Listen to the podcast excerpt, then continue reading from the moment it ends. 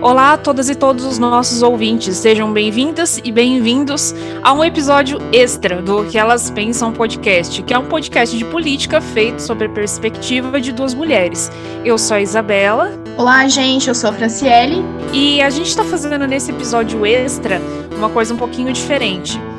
No último dia 1 de maio, nós é, tivemos uma data, não dá para falar que é comemorativa, né? Mas a gente teve o Dia do Trabalhador. E diante disso, existem muitos assuntos e muitas questões que a gente pode falar a respeito de trabalho, mas especificamente o que, que significa falar sobre esse assunto em 2021, né, numa época em que a gente tem é, tantos direitos trabalhistas sendo deteriorados e uma supervalorização do individual. Discursos como basta você se esforçar e que tudo é, tudo pode ser alcançado a partir aí de coisas como milagres da manhã e tudo mais, e outros discursos cabulosos. E para isso nós vamos receber hoje um convidado muito especial, vai ser muito legal esse bate-papo, que é o Startup da Real. Tudo bom, Star? Tudo bem, é um prazer estar aqui. Muito obrigado pelo convite. A gente que agradece gravar no domingo de manhã é uma espécie de uma aprovação, mas agradecemos sempre a boa vontade dos nossos convidados. E a pergunta clássica que todos respondem: quem é você na fila do pão? Como você se apresentaria? Eu, eu sou startup da Real. Eu tenho um, um comecei com um perfil no Twitter é, criticando alguns aspectos do, do discurso do empreendedorismo, né, do discurso moderno sobre empreendedorismo. E o meu perfil acabou se expandindo com textos um pouco mais profundos, que geraram um livro, tem um perfil no Instagram hoje em dia. E o que eu acabo abordando atualmente é esse essa romantização da ideia do empreendedorismo e essa influência na precarização do trabalho e na visão de, de como é o, o trabalhador, né, da vida do trabalhador. Que existe um, um, um menosprezo em relação a, a ser um, um, trabalhador comum, como se fosse algo é, inferiorizado, e, e, essa exaltação do tal empreendedorismo. Então existe muita conexão aí e é o que eu acabo abordando no, nos temas tanto no meu perfil quanto no meu livro. Sim, sim, massa. E até uma, uma questão que eu, que eu, que eu te escrevi né, do convite do e-mail, e que acho que é um, um sintoma bastante flagrante disso. Eu vou fazer 28 anos mês que vem. Eu nunca fiz uma entrevista para uma vaga de emprego que fosse CLT sempre era para algum é, para trabalhar ou era um estágio ou era contrato de trabalho que de certa forma é, em contrapartida a gente é bombardeado o tempo todo por esses discursos de que é, o empreendedorismo é você é, é uma saída maravilhosa assim né?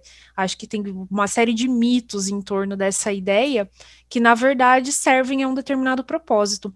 Na tua opinião por que, que você acha que esse discurso cola tão bem? Por que, que as pessoas caem tanto nessa ideia? É, ele não, não, não cola à toa, né? Não é, não é uma ideia que cola no vácuo, assim.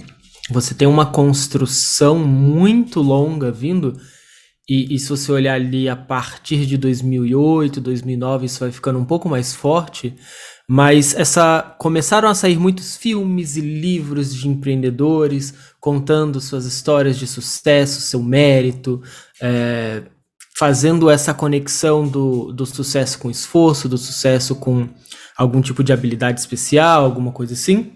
E isso vai é, é, é escrito, né? É um storytelling construído, muito bem construído, para gerar essa impressão de que basta você fazer, basta você se arriscar, e aí você conta, óbvio, com alguns vieses cognitivos, que é a ideia de que é, o que você vê é tudo que existe, né? Você ignora aquilo que está nos bastidores e quando algo é destacado, aquilo se torna uma verdade quase que absoluta. Então você começa a ver o, os variados cases de, de pessoas que vieram do nada e conseguiram bilhões, fundaram empresas bilionários, etc. E isso gera uma percepção de que tá acontecendo muito. Olha lá, fulano fez isso, fulano era estudante, fez lá o Facebook e hoje é um dos homens mais ricos do mundo. Ó, o cara lá era analfabeto e, e, e etc. Então, é, você começa a jogar com a percepção das pessoas, que elas começam a olhar para esses pontos fora da curva como se eles fossem regras.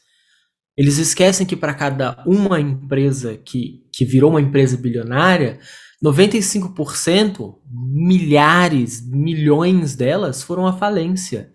E, e algumas dezenas que, ou, ou, centenas que estão ali funcionando ainda, elas não dão lucro, elas não são lucrativas, elas mal sustentam os proprietários.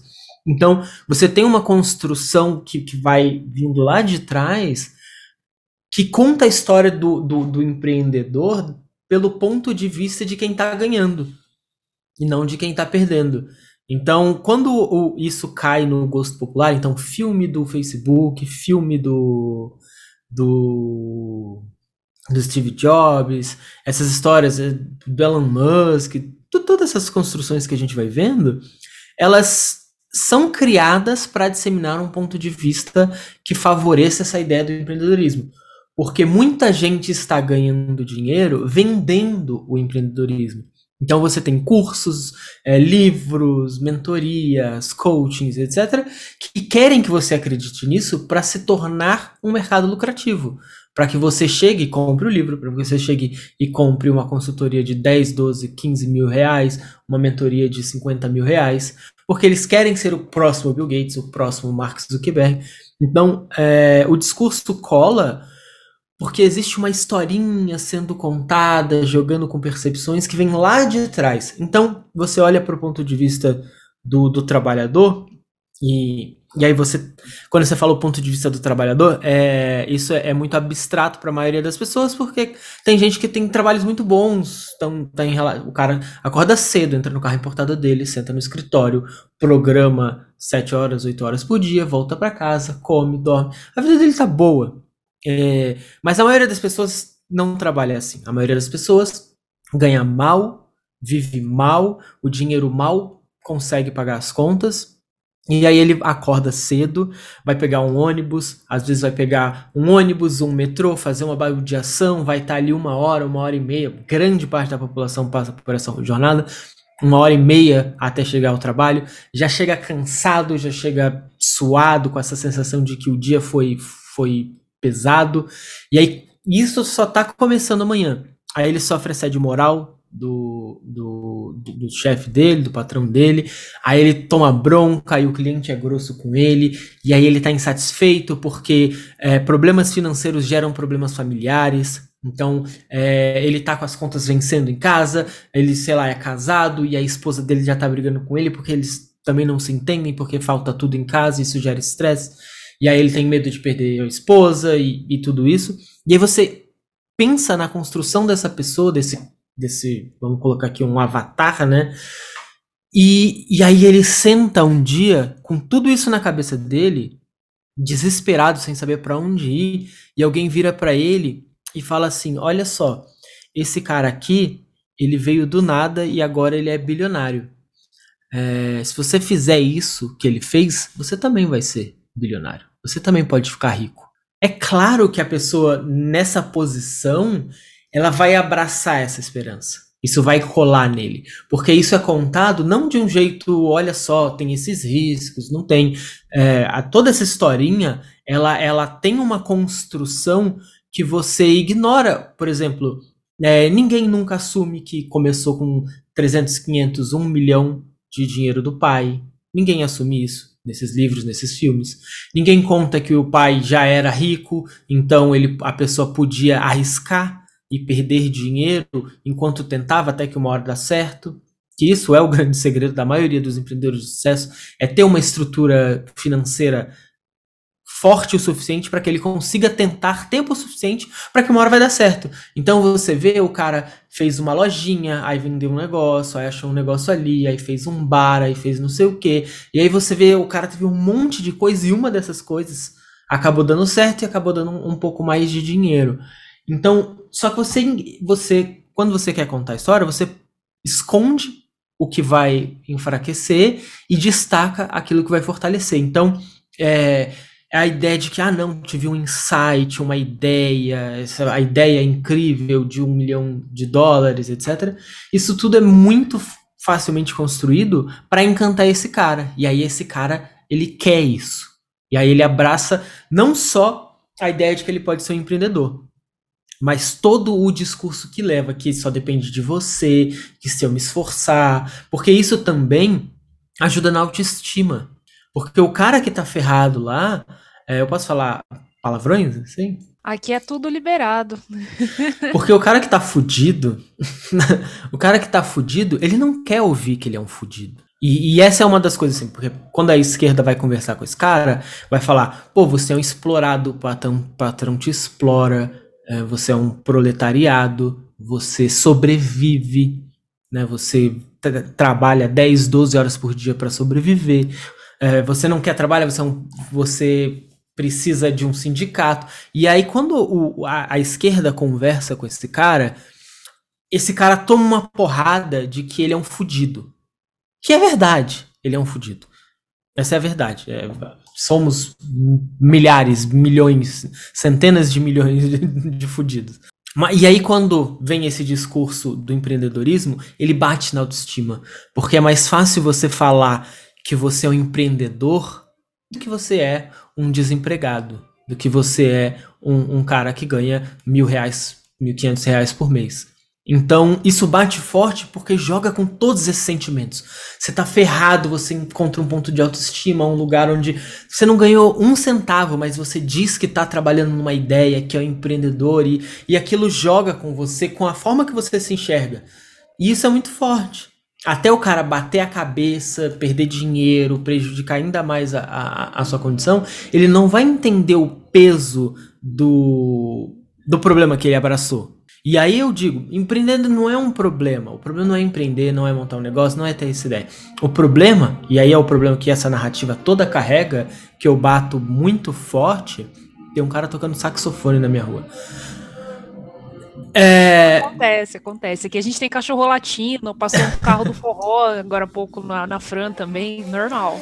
Mas, mas essa narrativa toda que, que, que vem construindo ela, ela ignora riscos, ela é feita ignorando riscos.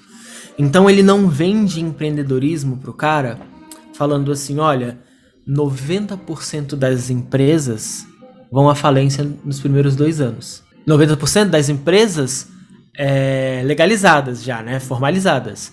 Porque maioria dos, dos, negócios começa informal, o cara não fatura, não gera nota, não declara, passa ali aquele tempo meio que vendo, aí uma hora ele viu, opa, isso aqui deu certo, agora eu vou formalizar, vou chamar um contador, vou organizar casa, vou abrir um CNPJ e tal. Então, é, as estatísticas de, de falência de negócio são assustadoras. É muito difícil empreender é, é, difícil empreender tanto no Brasil quanto no, no, resto do mundo também. A, a taxa de mortalidade de, de, empresas é alta, mas ele é feito escondendo essas coisas, fazendo que pareça parecendo ser mais fácil do que é. E aí o cara abraça isso. Aí o cara vai vender, sei lá, o, o Celtinha dele para investir no negócio. Aí ele, o negócio quebra, ele perde o Celta, a esposa fica puta e, e ele perde o casamento. Aí o cara é demitido, pega o FGTS dele e acha que ele vai montar um negócio, botar tudo num negócio e vai ficar rico, vai. E aí ele perde tudo porque esse é o risco do jogo.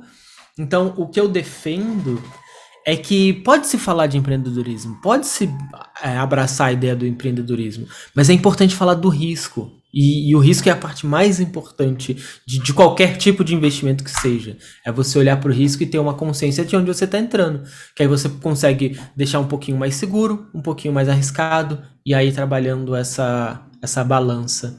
Nossa, é, conforme você foi falando, né, fiquei pensando aqui, fiquei até viajando nessa questão da autoestima, né, que é uma coisa que que eu não tinha pensado, mas faz muito sentido, assim, né? E o tanto, pensando no caso, né? A gente vive numa sociedade também extremamente machista, né?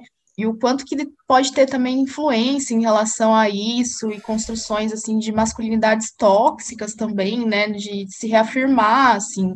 Mas isso é bem comum, assim, é bem comum que o, que o perfil do cara empreendedor, né? Do homem empreendedor estereotipado, vamos colocar assim, ele seja esse cara meio machistão, meio energia tô fazendo aspas aéreas aqui, energia masculina, sou forte, sou foda, não sei o que, vou para uhum. cima. É, é, é, comum encontrar falas agressivas e, e, violentas nessa direção, assim, também, que sejam sexistas em, em diversas formas. Sim. Bem, Real, frente a isso, né, queria te perguntar, é, a gente tem visto, né, como você bem colocou, né, essa questão do risco, que eu acho que fica muito negligenciada, né, nesses discursos, porque assim, né, tem pessoas que não têm como, né, arriscar, porque muitas vezes arriscando vai estar arriscando tudo que ela tem, né, e não tem essa oportunidade, né, de poder arriscar. Eu acho que isso acaba sendo muito e não sendo colocado uma, uma visibilidade, né, em relação a isso. E aí não, também não se tem uma diversidade, né, frente a essas ideias, né, de empreendedorismo, porque uma coisa é de nós falarmos, né, da pessoa que tem como empreender, dispondo né, de um capital, de recursos, e de outra, como você mencionou, a pessoa que vai vender o Celta, né, para conseguir começar né, um negócio, assim. E assim, então, isso a pessoa que tem o Celta, tá? Porque é, quando... a grande maioria da, da população não tem nenhum Celta. Sim, quando a pessoa não né, precisa assumir dívidas, né, empréstimos para conseguir viabilizar, né, o início de qualquer coisa.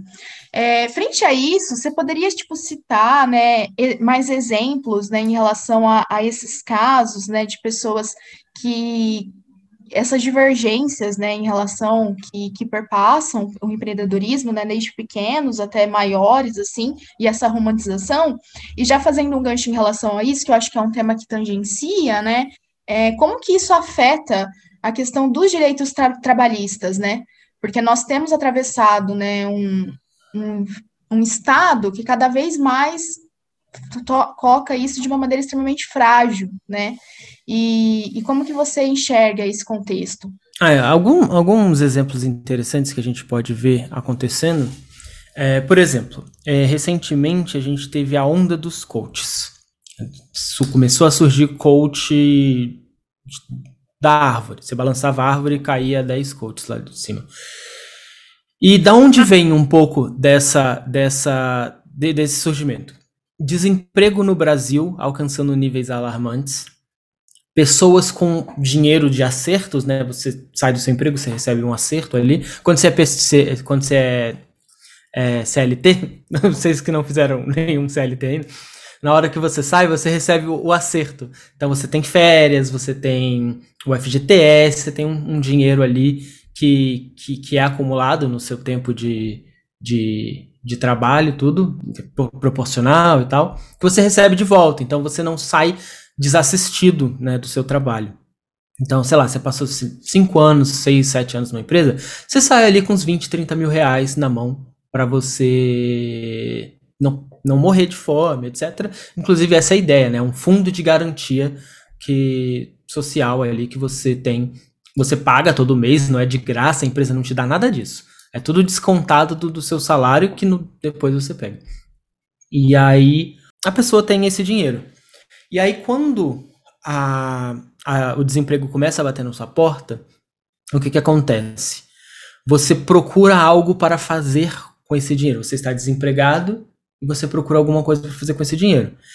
E aí você começa a ver que o público-alvo do, dos grandes corporações de coaching não são os, as pessoas interessadas a melhorar a vida, são as pessoas interessadas em se tornar coach.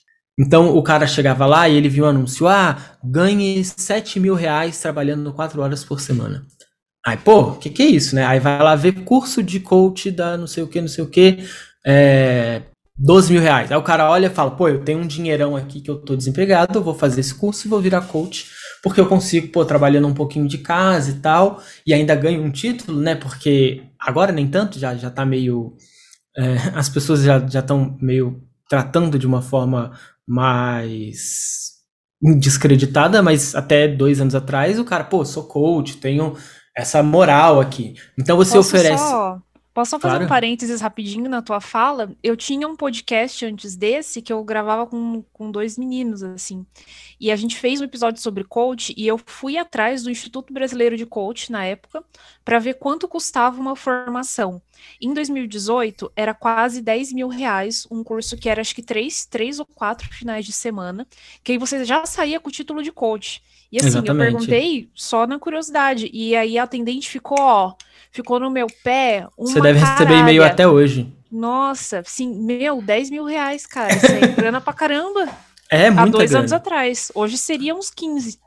Só que aí você tem que pensar no público-alvo dessas pessoas, que é o cara perdeu o emprego agora, ou já estava desempregado, tem um dinheiro guardado, procurando alguma coisa para fazer que dê dinheiro, não consegue emprego, porque é o momento do país desde 2016 ali tá, tá muito mais difícil.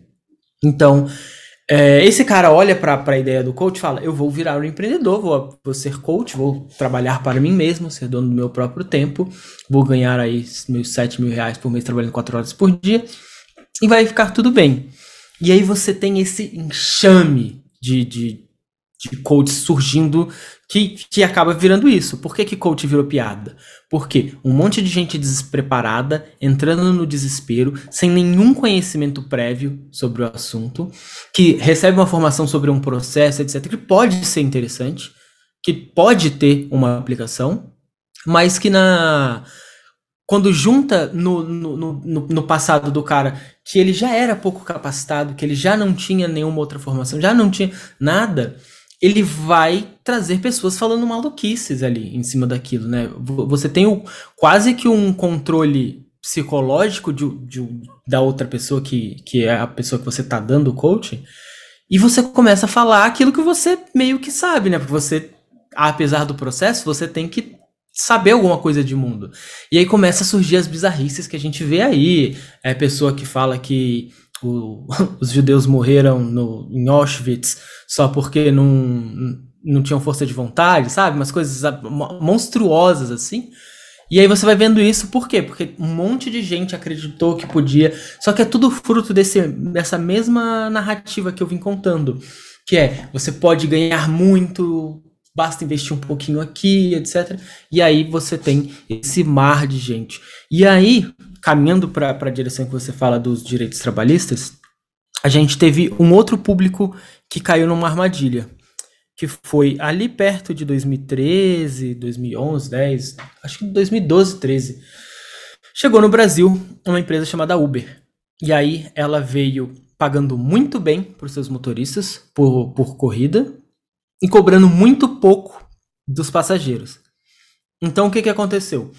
É, muita gente veio largando o emprego, veio que estava desempregado, veio adotando, mesmo mesmo ciclo. Estava desempregado, eu olhava e falava, putz, vou pegar meu carro e vou fazer uma corrida aqui, que eu ganho dinheiro.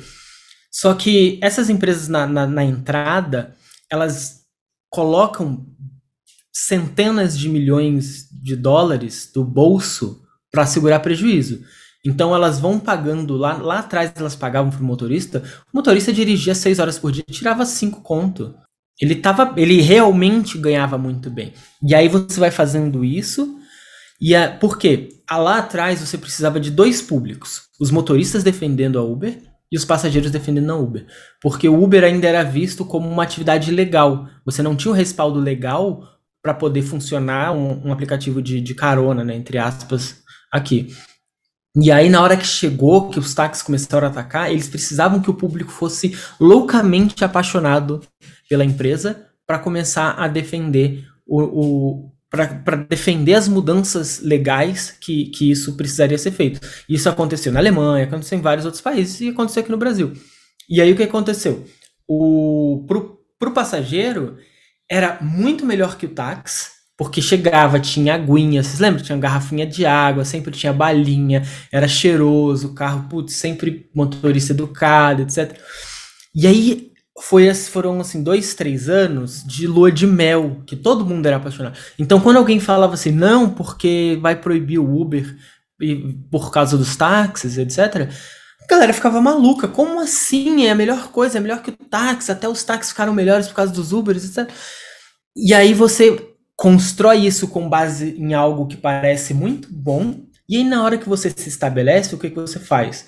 Você vai aumentando gradativamente o valor da corrida para o passageiro e reduzindo o, a remuneração do motorista. Hoje, o motorista que quer viver de Uber, 10, 12 horas por dia dirigindo. E assim, ralando, ralando, sem, sem muita. Sem, sem muito dia, dia de folga aí, não. Só que eles foram contaminados com essa ideia do só depende de mim. Por quê? O que, que é, é o só depende? Se eu fizer 4 horas por dia, eu ganho um dinheiro. Se eu fizer 10, eu ganho mais dinheiro. Então só depende de mim.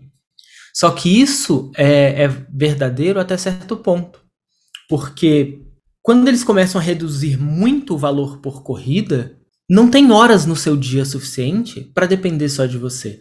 Você vai se matar de dirigir, você vai chegar num ponto que é inviável dirigir, você não tem energia para dirigir e não vai ganhar o suficiente para se sustentar. Mas o discurso persiste, porque você acha que só depende de você. Porque, ah, se eu fizer mais corrida, se eu fizer mais corrida, se eu fizer mais corrida, se eu fizer mais corrida. E aí tem um documentário que eu gosto muito no Netflix chamado Aguar eh, estou aguardando o carnaval chegar, se não me engano é, é assim o nome, que fala sobre a indústria de jeans em Toritama, no Ceará, se eu não me engano, no Pernambuco, perdão. E lá você vê pessoas em garagens, em lugares super precários, sem a menor condição, falando o mesmo discurso. Ah, se eu costurar 100 bolsos de, de calça, eu ganho 10 reais. Se eu costurar mil, eu ganho 500 reais. Só depende de mim. Só que a pessoa conta que ela acorda 5 da manhã, costura até 6 da tarde, para para jantar, volta e costura até 11, 10, 11 da noite. Para conseguir aquele estilo de vida que não é nem um estilo de vida razoável, mas ele acredita que depende dele. E aí você junta essas iniciativas e isso vai chegando na sociedade, porque o, por mais que as condições sejam removidas, o discurso persiste. O cara ainda tá lá achando que só depende dele, que se ele trabalhar mais, ele vai ganhar mais. Eles não enxergam que acabou isso. Você não tem horas suficientes para ganhar mais. Não depende só de você. E aí, quando você vê o discurso para remoção de direitos trabalhistas, esses direitos vêm acompanhado disso. Ah, só o cara trabalhar mais. Por exemplo, o o, na votação da, da, da, reforma da Previdência, é, eu ouvi, eu estava acompanhando a votação, e eu ouvi falando, não, porque o, o, Warren Buffett tem 96 anos e ainda trabalha. Só que, nem sei se é 96, mas é uma idade super avançada, assim. Mas, assim, o cara é bilionário e ele trabalha num escritório com 10 mordomos e com tudo feito para ele. Não é o cara que tá costurando jeans, que tá sentado num carro dirigindo. Só que é de novo, a mesma narrativa que vem sendo construída, romantizada, vai sendo usada para infiltrar as pessoas em aceitarem condições cada vez piores de trabalho. E isso, quando chega na política, que é o, o objetivo, esse é o mesmo argumento utilizado para dizer que vai tirar direitos trabalhistas, porque você não depende do direito trabalhista, você não precisa de produção, só depende de você. você. Se você quiser, você negocia com o patrão. Então é mais ou menos essa linha aí. É, puxei tantos os exemplos quanto a resposta sobre o, os direitos, porque para mim é tudo muito conectado mesmo.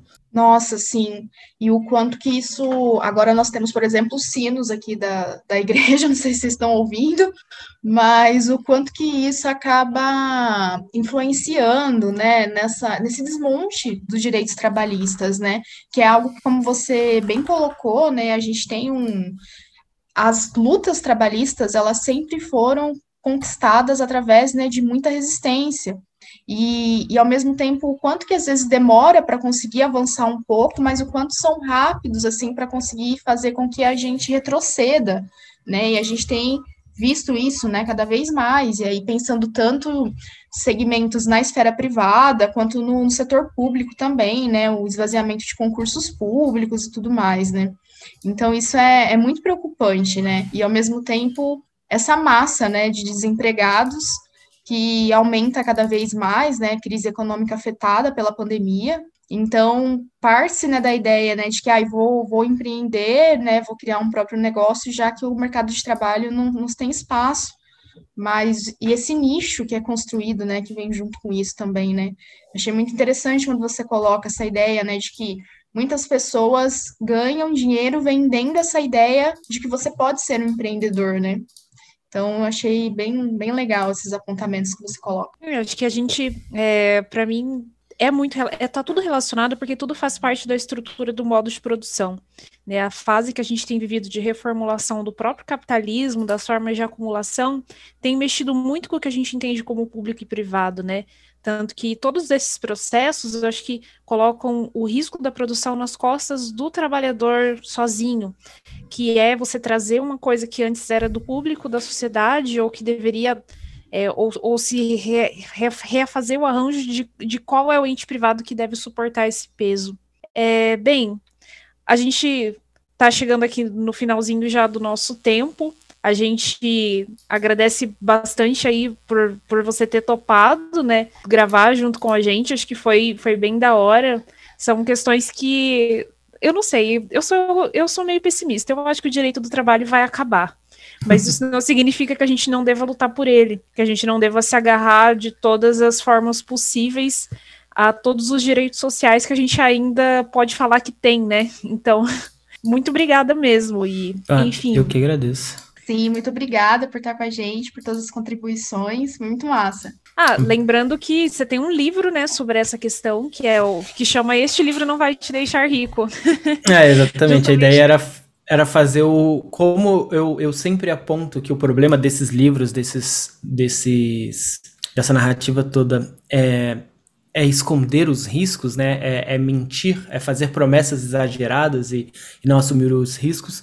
Eu quis fazer uma brincadeira assumindo um, um título extremamente honesto, um, um, título que seja super honesto. É, fazendo uma, a, a única promessa que eu posso cumprir ali naquele livro. Sim, muito legal. Bem, valeu demais e bem, obrigado também a todos os nossos ouvintes que nos ouviram até aqui. Como sempre, críticas, reclamações, desabafos e etc. estamos à disposição. Star, nosso 300% obrigado. E Eu que agradeço. nos vemos talvez no próximo episódio extra. Quando vocês quiserem, só chamar. Obrigada. Obrigada aos nossos ouvintes também. Até a próxima semana, gente. Esse episódio foi produzido e apresentado por mim, Isabela Alonso Panho, e pela Franciele Rodrigues. A vinheta de abertura é a música Comida, dos Titãs,